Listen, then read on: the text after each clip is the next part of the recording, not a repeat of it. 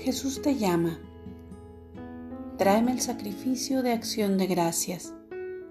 No des nada por hecho, ni siquiera el ascenso del sol cada mañana.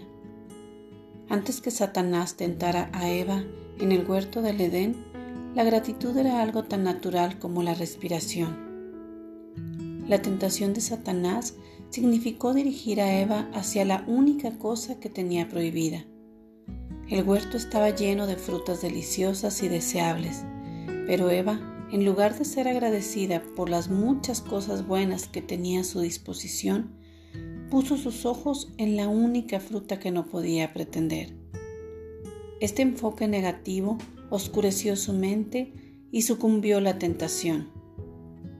Cuando diriges tu atención a lo que no tienes o a situaciones que te desagradan, tu mente también entenebrece y das por hechas cosas como la vida, la salvación, la luz del sol, las flores y numerosos otros dones dados por mí.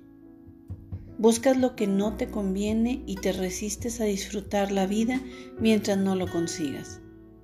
Cuando vienes a mí en actitud de agradecimiento, la luz de mi presencia se derrama sobre ti, transformándote de pies a cabeza. Anda en la luz conmigo, practicando la disciplina de acción de gracias. Estoy contigo